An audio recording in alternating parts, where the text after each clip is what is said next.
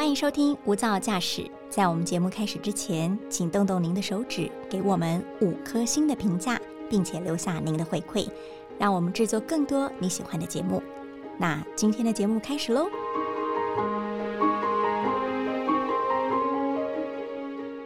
您好，欢迎收听大爱电视、大爱新闻所直播的 Podcast《无噪驾驶一百种看世界的眼光》。我是刘芳瑜，今天呢为大家邀请到的是外电编译江玉婷。玉婷，Hello，大家好。玉婷，我很好奇，因为你本身常年的如素嘛，嘿，你在跟朋友啊，或亲戚啊，或是爸爸妈妈约聚餐的时候，你会不会特别指定我要素餐厅？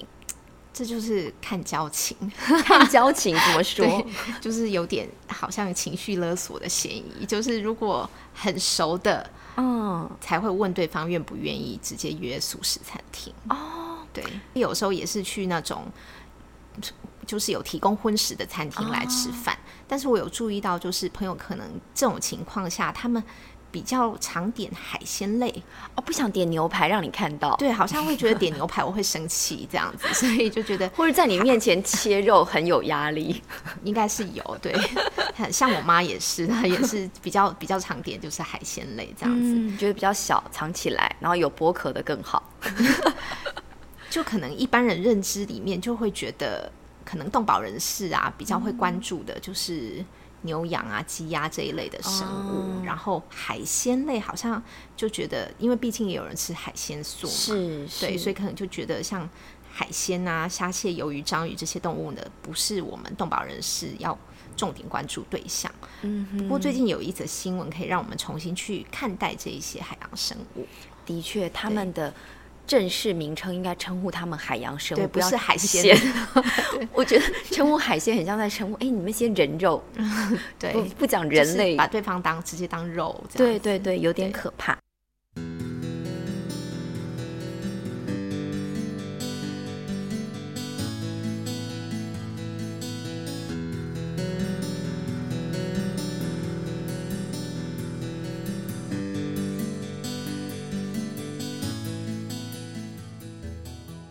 那就先带听众来做简短的这个国际新闻的梳理，这是。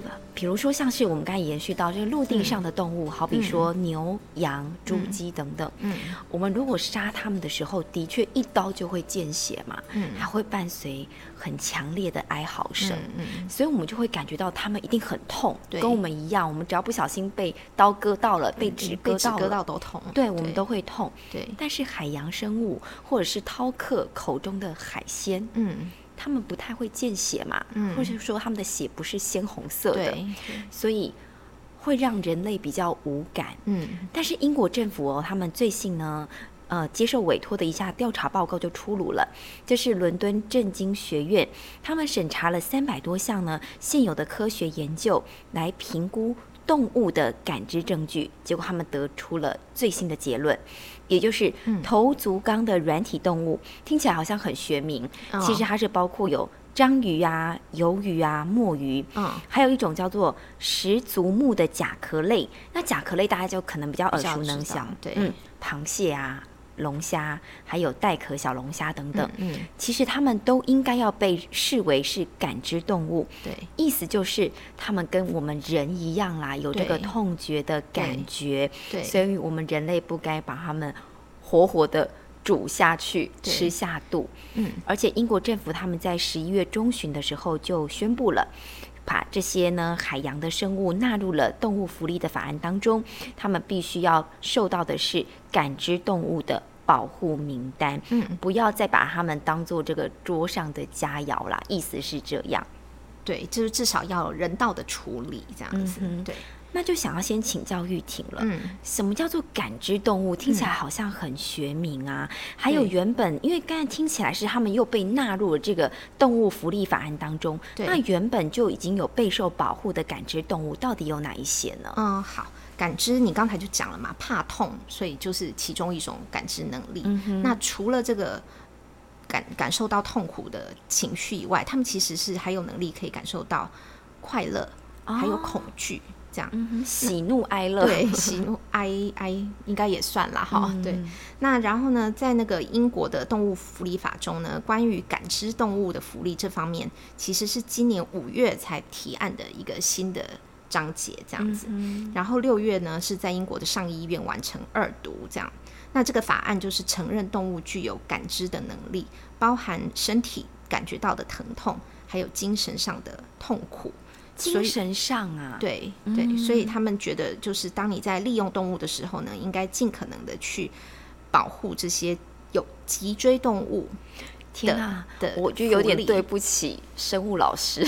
可以先讲一下脊椎动物有哪些？脊椎动物就刚刚讲到的啊，是脊猪、鸡、马、牛、羊啊，就是跟我们人类一样有脊椎的。脊椎椎要要念脊椎好。那包括鱼类哦，因为鱼鱼骨那个也是这样一排的嘛。是，对。那所以这些刚才讲的这种软体类动物啊，跟那个虾蟹，是不是就是因为没有脊椎的关系被排除在外？是，对。那所以他们就没有办法得到这个新的感知动物法案的保障。嗯。所以呢，英国的保守党的一群议员呢，他们就是为他为这些动物发声了。然后呢，其实是因为。有一个保守党，他所创的动物福利基金会呢，他们去研究说，英国每年捕捞的这种就软呃头足类软体动物跟甲壳类动物呢，高达四点二亿只，超过四亿只的，像是章鱼啊、花枝啊、龙虾等等。对对对。那如果是只是因为他们这种神经结构跟人类不同，就没有办法获得法案保障的话，感觉就是对他们是有点歧视这样子。对，那的确一般反对。这这类动物有感知的论点呢，就是因为觉得这些动物的构造跟我们真的差很多。赶快帮我们科普一下。对，那其实呢，他们因为他们都是不是主要在大脑中，就有一些是在神经节当中去处理讯息这样子。啊，不是大脑，就比如说像我们会觉得说，我们我们是感知的神经传达给大脑，然后大脑在下命令。对对，比如说我们如果感觉到痛、感觉到热，我们就会缩。对对对，因为他们不是脊椎最上面传输到的，是不是大脑嘛？那他们是就以章鱼为例，等一下会讲的更详细。它就是有一些神经元，它不是在大脑里面，就根本是分布在它的触手上这样子。所以他们体验感知的方式的确根本不一样。但是重点不是在于这个体验感知的方式是什么，而是他们的确体验得到。快乐啊，疼痛啊，这一些情绪，这样。是。对，等于说，它跟我们人类来看世界，或是活在这个世界上的方式不太一样，对，但不代表他们。不会感到痛苦，对，不代表他们不会快乐，对。嗯哼，那我事前也做了一点点功课啦，也就是英国政府委托这个伦敦政经学院嘛，嗯，他们所做的研究其实非常非常的细致，嗯，他们是把这些动物的感知能力总共发分成了八种不同的项目，嗯，但这个很学术性啦，嗯，就比较呃口语化的跟听众朋友分享，怎么去判断他们呢？是从他们的学习能力。还有他们对痛觉敏不敏感，甚至还有他们的各种行为反应，就是可能他们遭受到威胁啊，或是受到一些食物的奖励，对，会不会有所为？会不会呃比较接近那些食物，对，或者是远离，让自己免受威胁的能力？对。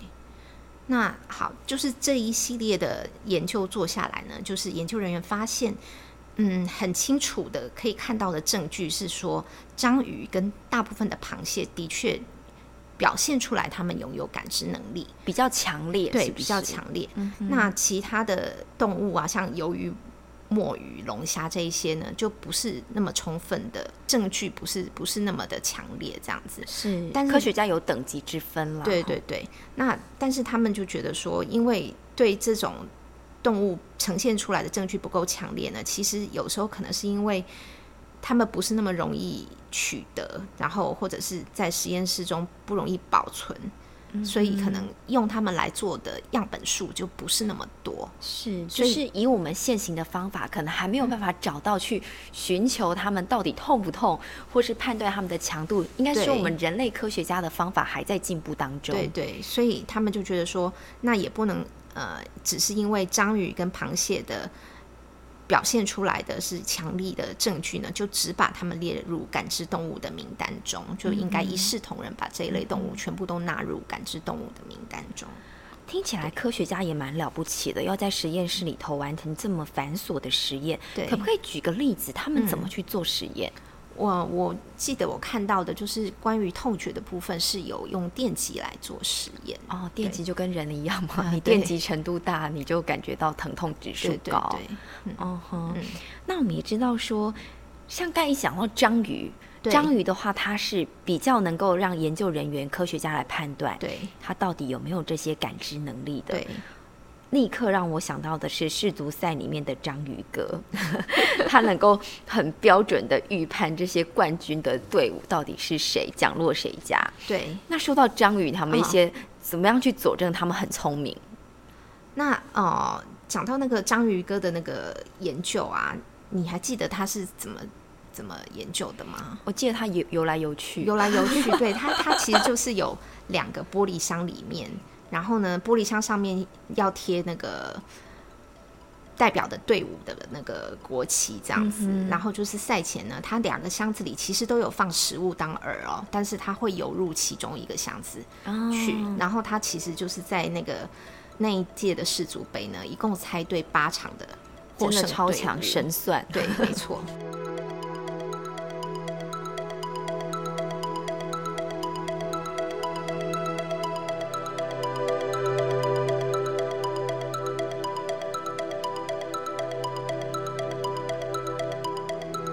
当然，我们也不晓得他到底是怎样可以、可以、可以去预测精准的、神准的预测出来啦。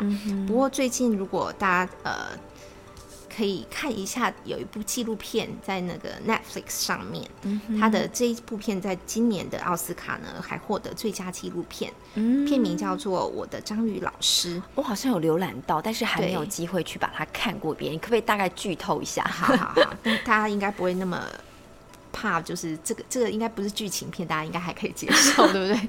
就是还是需要，就算知道结局了，其实你还是可以透过自己去感受一下。对对对，好，那那我就剧透一下，就是这个长进的摄影师，他因为工作压力大呢，在这个人生低潮期回到老家，就是在南非开普敦的一个海湾，然后某天潜水的时候呢，就是有了。一个浪漫的邂逅，认识了一只母章鱼，这样还特别是跟他是不同性别，对 对。那后来他就每天都下水去，带着摄影师、摄影机啦，去去看它，然后记录一下这只章鱼的生活，这样子长达一年，一年啊，对，一年哦。那他就从这只章鱼身上就是学到很多啊，例如说他遇到天敌的时候，怎么样用智慧摆脱困境。然后还有就是还发生一件蛮严重的那个意外，就是被鲨鱼咬断了触手，但是它可以休养生息，然后再长出新的小触手。还有看到它如何当上妈妈，孕育新生命，看他这个海洋生物界的女朋友如何跟别人孕育出新生命。对对。但是可以说他是以章鱼为师啦，吼。对，嗯哼，可以讲的。所以章鱼呢，因为比如说我们知道说，其实很多的，嗯，科学界都有这样的论调，就是说哺乳类动物，只要我的大脑的容量、对。比例来说越大的话，我就越聪明。对对对，就是指一些哺乳类动物，好比说像大象、嗯，人啊、鲸鱼啊、海豚等等。但是章鱼身体比例来对身体比例。大，但章鱼来说也是如此嘛？其实章鱼刚刚就讲过嘛，因为它处理那些我们的讯息的神经呢，它不是集中在脑，而是脑，它脑里的神经元呢，只占它全身的总数三分之一，是其余三分之二是分散到全身每一只触手上面都是。所以有时候我们会揶揄别人说，你是不是脑容量太小，不可以用在章鱼哥身上？对，没错。那所以章鱼的触手，它每每每一条触手可以说都有自己的意志，听起来有点可怕，有点可怕。我等下想问你别的问题，就是有一些比较简单的可以处理的资讯或者是判断啊行动，它不需要去请示中央，不需要回到大脑去，它是光是触手它就可以反射来做这一些反应，这样子。那刚刚提到那个纪录片的。那个母主角那一只母章鱼曾经就是被鲨鱼咬断触手嘛？是。那其实断掉的章鱼触手，还有断掉以后还有爬行跟吸附的能力。你知道我立刻想到什么吗？什么？韩国人最爱的生吃章鱼，他们有很多把那个触手不都剪得这样碎碎的。可是你看到一整排，你有没有看到一些？其实 Netflix 之前有介绍过一各级的，嗯。呃，各国的料理，嗯嗯嗯，平民美食料理，嗯，韩国就特别去他们的市场里头去拍到，真的是把那个触角剪得碎碎，然后都还在蠕动，这样真的，对，因为我没看过那个画面，这样就感觉很像在吃会蠕动的脑，因为你刚才说他们具有跟大脑一样的功能，对对对。而且生物界是不是还有其他的这种例子？对，就是我在做功课的时候，也是看到 BBC 报道提到一个蛮恐怖的故事，就是 恐怖片。现在讲恐怖片。片。二零一五年八月的时候呢，就是有人在澳洲西部的海滩上发现了一只平鼻海豚，它已经死了，是发现它的尸体。嗯。然后它嘴巴里面就有含着一条大章鱼的触手，然后。解剖发现没有被咀嚼过，没有。对，解剖发现呢，它的死因居然就是窒息，但是不是因为溺水哦，原因就是章鱼触手呢，就是在它那个海豚的舌根、咽喉、食道这些部位呢，用吸盘牢牢吸住，顽强抵抗，所以让海豚没办法呼吸，让它窒息而死。嗯哼，对。因为真的太可怕了啦，那又要回过头来，我们从恐怖片再回过头来比较科普知识方面。好，我们知道说英国政府现在呃要把这些动物再纳入这个动保的法案之后呢，嗯，除了不能够生剥活煮它们，还有哪一些比较细腻的规范？嗯嗯，好，那他其实，在讲这个活煮的时候啊，哦，刚刚讲到生吞，那如果活生生剥壳，当然也。也是很痛苦，也是不行。是那火煮的话，是因为有些都是慢慢把水加热，让他们慢慢煮熟。我觉得你要讲恐怖片，所以所以这个过程当然是非常痛苦的。那另外呢，他们还建议应该要禁止的行为呢，包括就是去爪，就有一些好像会把虾蟹的脚或钳钳子去掉以后再放回水中，会有这样的做法。那或者还有一个非常常见的做法，但是。我是因为在研究这则新闻才知道，原来就是那个在养殖虾场里面啊，会把雌虾、母虾、雌虾的眼柄剪除。嗯，眼柄是什么东西？眼柄就是其实柄就是那个一个木在一个柄的那个甲乙丙丁的丙。哦，对对对，就是很像一个一个握把啊，握把。对，那眼柄其实呃。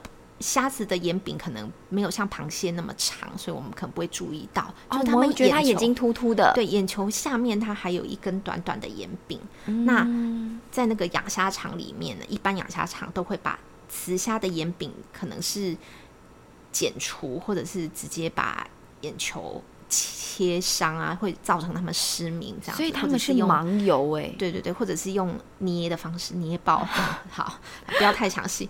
那所以他们是因为，如果是在养殖的环境里面呢，雌虾的卵巢会没办法发育成熟，会比较慢，或者是他们产卵的量会不稳定，而且不够多。是，那如果把那个烟饼剪除以后，他们其实它烟饼上有可以控制荷尔蒙的那个。一些一些分泌的东西，所以可以加速让这些雌虾发育成熟。它们的卵失调了，它就会一直生，一直生。对，就是让它大量去产卵这样子。对，真的听起来非常的不人道。对，嗯哼。那还有就是，他们也建议呢，应该要禁止贩卖活的这种甲壳类动物给。一些不不专业的处理者，嗯，活体的海洋生物开始要有有条件的限制贩卖了。对，应该要只能贩给贩贩卖给有专业的、受过训练的处理的人士。这样，那专业处理的方式应该是怎么样？其实就是减轻痛苦嘛，一个大原则。所以尽可能要先有效的把它电晕，人道死刑的意概念对对对，然后再用一种比较快速有效的屠宰方法。例如螃蟹，就是原来他们前胸跟后背有两个点，就是他们的神经的集中的地方。那要从那两个点分别把它穿刺，就是快速让它失去知觉。然后龙虾的话是要从头，就是对中，就从到尾头到尾巴这样中线把它全身快速劈开。真的很可怕，我觉得你在讲满清十大酷刑。对，但是其实这个对他们来说还算是一个爽快的死法，就是可以赶快失去知觉啦。虽然不够快，因为真的还是需要十到十五秒，赶快解脱啦。对，赶快解脱这样。嗯那他们也有说，就是英国人道屠宰协会啊，他们未来应该要尽快开发可以快速屠宰这一类动物来减轻痛苦的技术。对，那。当然，我在查这些的时候真的是头皮发麻。我现在听了也是头皮麻麻。对，因为以前还没吃素的时候，我也没有想过桌上这种所谓的海鲜呐，已经料理了，然后美美的端上桌，对，然后到底很又很香，这样子就不会去想他们遭受到怎样痛苦的一些对待，这样子。那英国当然一直都是动保的先驱，不过希望在台湾大家也。愿意去了解这一些动物，他们当然会害怕、会痛啊，所以希望能够提升他们的被人道对待的这样的机会。是，刚刚有一直讲到海鲜这两个字，就听起来就是很不人道。对于海洋生物来说，对，很像是我们人人或是饕客口中的海味，其实都是对待万物生灵非常不合理的方式。对，就是没有把它当成生灵嘛。对。然后关于这种就是啊章鱼啊、墨鱼啊、花枝等等海龙虾，他们会痛这件事情，我有跟我们家小犬小学生来分享过，因为他极度的酷爱吃海鲜。嗯嗯。我就跟他分享，他就愣住，他也没想过，对，因为他个人很怕痛。嗯，我就跟他说：“你看，你普通被纸割到，或是什么那个桌角撞到，你就哀哀叫，会哀嚎很久了。”我说：“何况这些就是海洋里面的小动物这样子。”嗯，然后他就沉默了一下下。嗯，我就说：“那你以后怎么办呢？”对，他说：“嗯，妈妈，那你刚才说有哪一些会痛？”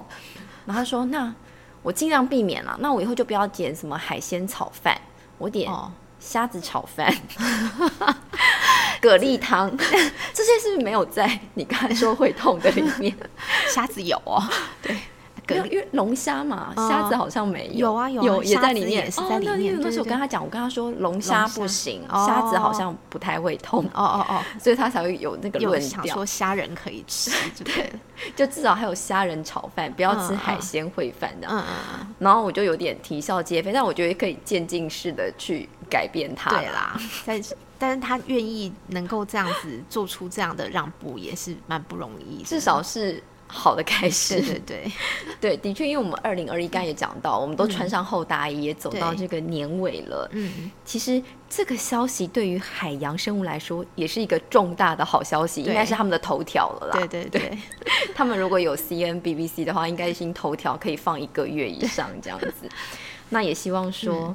他们如果有听到这个消息的话，可以赶快的游到这个英国附近的海域，要远离日本，有韩国吗？对，远离日本、韩国，他们可能现在开始会想要移民，移民到欧洲去，怎么办？又是一种移民潮，难民潮嘛？对，会不会被有一种那种入境限制？这个应该英国人是会欢迎的，这样讲也有点可怕，可以帮助当地的海洋生机再复苏。对对对。的确听起来是一个比较振奋海洋生物心的好消息。对，那也谢谢玉婷今天跟我们的分享，谢谢大家。嗯，那我们就下次见喽，拜拜。